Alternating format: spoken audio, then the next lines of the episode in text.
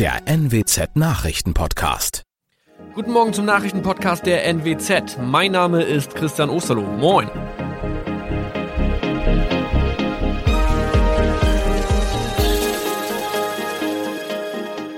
Und das sind unsere regionalen Nachrichten am Morgen. Die Grünen wollen Moorstraße in Oldenburg umbenennen. Viereinhalb Jahre Gefängnis für Falschgoldhandel. Und Landkreis Kloppenburg meldet ersten Omikron-Fall. Der Name Moorstraße könnte laut den Oldenburger Grünen rassistisch aufgefasst werden. Deshalb fordern diese eine Umbenennung. Die Straße wurde allerdings nach Hermann Moor benannt, einem der ersten Siedler in der Gegend. Um Missverständnisse auszuschließen, beantragen die Grünen eine Änderung in Hermann Moor Straße. Dann müssten alle Anwohner ihre neue Adresse in ihren Pässen angleichen. Außerdem müssten Polizei, Feuerwehr, Rettungsdienste und Anbieter von Navigationssystemen informiert werden. Die Stadtverwaltung schlug vor, ein Zusatzschild mit Informationen zur Person Hermann Mohr anzubringen. So könne man alle Irritationen beseitigen. Tobias G. musste wegen dem Verkauf von Falschgold am Mittwoch vor das Landgericht Oldenburg. Nachdem der Schortenser bereits im Mai zu einer Freiheitsstrafe von mehr als drei Jahren in Jever verurteilt wurde, betrieb er seinen Handel auf eBay Kleinanzeigen weiter. Das wog bei der Verhandlung schwer auf. Der 27-Jährige schrieb in die Inseratsüberschrift das Wort plated, was so viel bedeutet wie überzogene und nur vergoldete Ware. Da im weiteren Anzeigentext aber die Rede von einem Reinheitsgrad war und die abgebildeten Goldbarren eine Seriennummer trugen, handelt es sich hierbei um eine Täuschung. Tobias G. wurde zu viereinhalb Jahren Haft verurteilt. Ein weiterer Fall der neuen Omikron-Variante ist am Mittwoch im Nordwesten bekannt geworden.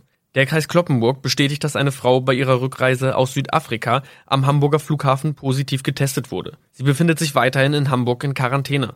Da die Frau im Landkreis Kloppenburg lebt, sei auch das Gesundheitsamt Kloppenburg für diesen Fall zuständig.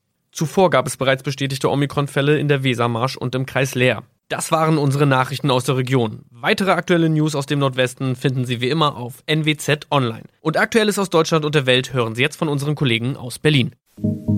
Vielen Dank und einen schönen guten Morgen. Ich bin Nicole Markwald und das sind heute unsere Themen aus Deutschland und der Welt. Wie ist die Corona-Situation in Südafrika, wo zuerst die neue Virusvariante Omikron nachgewiesen werden konnte? In Wien geht es an den Verhandlungstisch. Das Ziel, die Wiederbelebung des Atomabkommens mit dem Iran. Und Cannabis in Deutschland legalisieren oder nicht?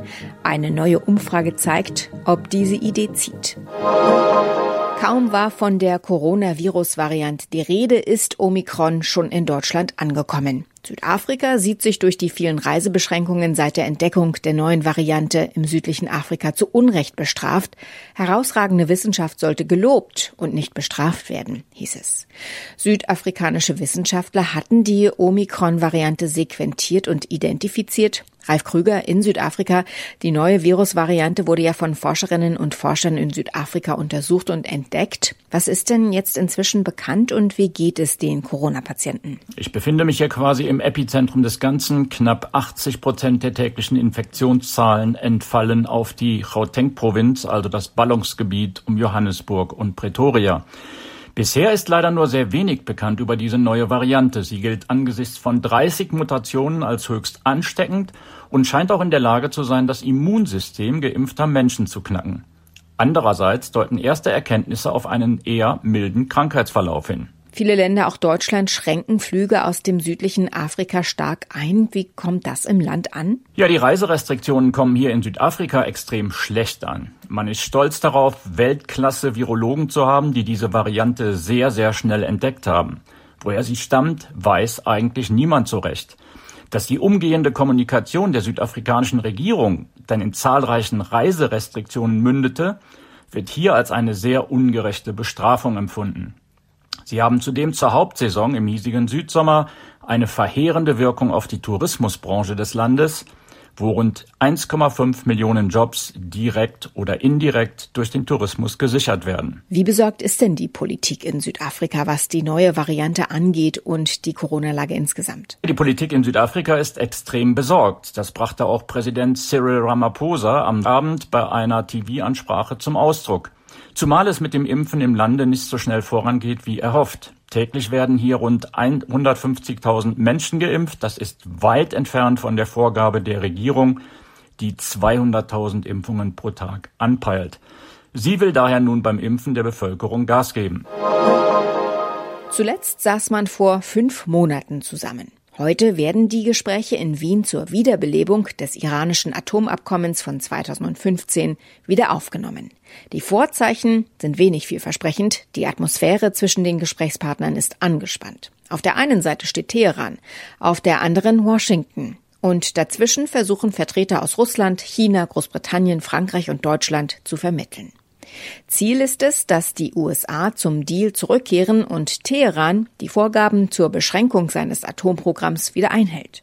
Weitere Informationen von Matthias Röder. Die Ziele Teherans sind klar. Die Islamische Republik will die fast umgehende Aufhebung aller US-Sanktionen. Ob die verbliebenen Partner des Abkommens einen solchen Schritt in diesem Tempo erreichen können und wollen, ist aber sehr fraglich. Denn der Iran hat auch in den vergangenen Monaten durch den Ausbau seiner atomaren Aktivitäten nicht gerade für Vertrauen in seine angeblich nur friedlichen Ziele gesorgt.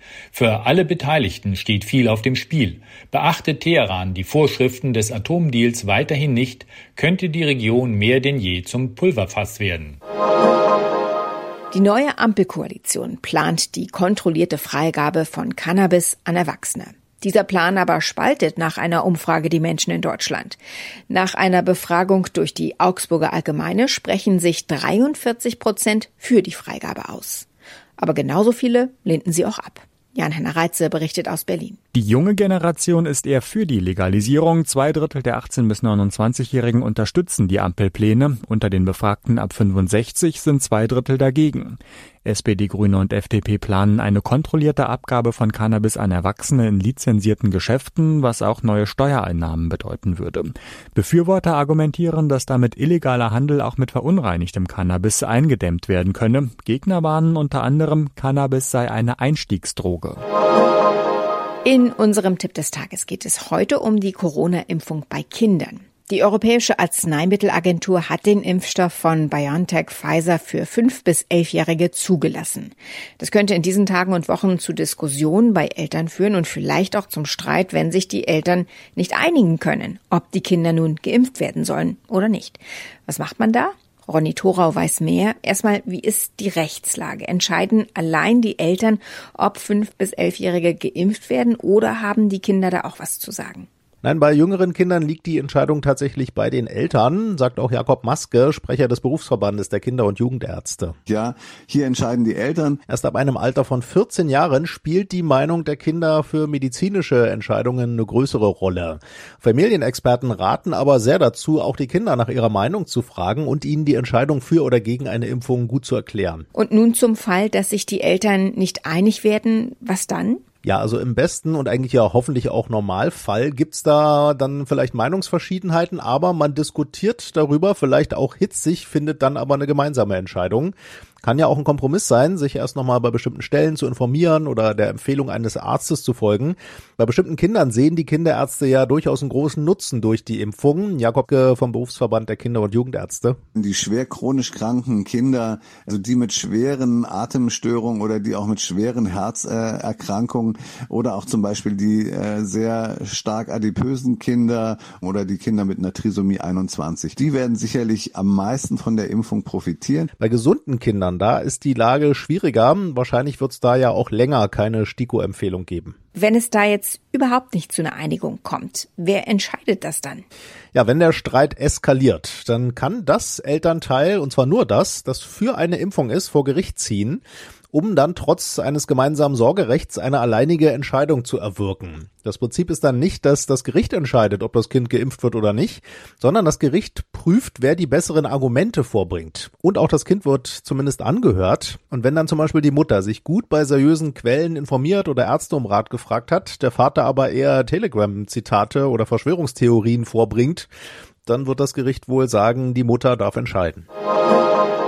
Nach einem Jahr Pause vergibt die französische Sportzeitung France Football heute wieder den Ballon d'Or, den goldenen Fußball an den besten Fußballer der Welt. Im vergangenen Jahr wurde die Vergabe wegen der Corona-Pandemie ausgesetzt Und mit in der Verlosung dieses Jahr ist natürlich auch Bayern-Stürmer Robert Lewandowski. BLR-Reporter Justin Werner berichtet aus München. Justin, wer sind denn die Favoriten heute Abend in Paris und wie stehen die Chancen für Robert Lewandowski? Naja, die größten Chancen, die werden heute Lionel Messi und eben Lewandowski ausgerechnet. Für Thomas Müller gibt's übrigens gar keine zwei Meinungen. Das hat er nach dem 1 zu 0 Sieg gegen Bielefeld am Samstag bei Sky auch ganz deutlich so gesagt. Ja, der Levi muss das Ding ziehen, das ist ganz klar.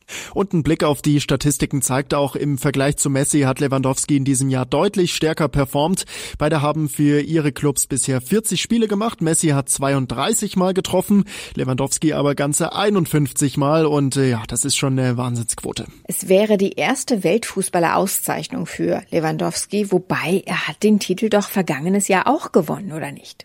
Naja, das ist ein bisschen tricky, denn tatsächlich gibt's zwei verschiedene Auszeichnungen. Einmal den Ballon d'Or, der eben heute vergeben wird und dann gibt's auch noch die Weltfußballerwahl Fußballwahl der FIFA, also des äh, Fußballweltverbands und die hat Lewandowski eben im letzten Jahr gewonnen. Äh, Messi ist, was die Ballon d'Or-Vergabe heute Abend angeht, übrigens mit sechs Titeln der Rekordgewinner. Mal schauen, ob sich Lewandowski diese Trophäe dann auch noch in den Schrank stellen darf. Auch bei den Frauen wird die Trophäe heute vergeben. Wer ist da die Favoritin? Ja, genau, 20 Spielerinnen stehen da auf der Auswahlliste. Übrigens keine Deutsche unter den Nominierten und äh, die Favoritin ist Alexis Putellas vom äh, Champions League-Sieger FC Barcelona. Die wurde zuletzt auch schon als Europas Fußballerin des Jahres ausgezeichnet. Soweit das Wichtigste an diesem Montagmorgen. Ich heiße Nicole Markwald und wünsche einen guten Tag.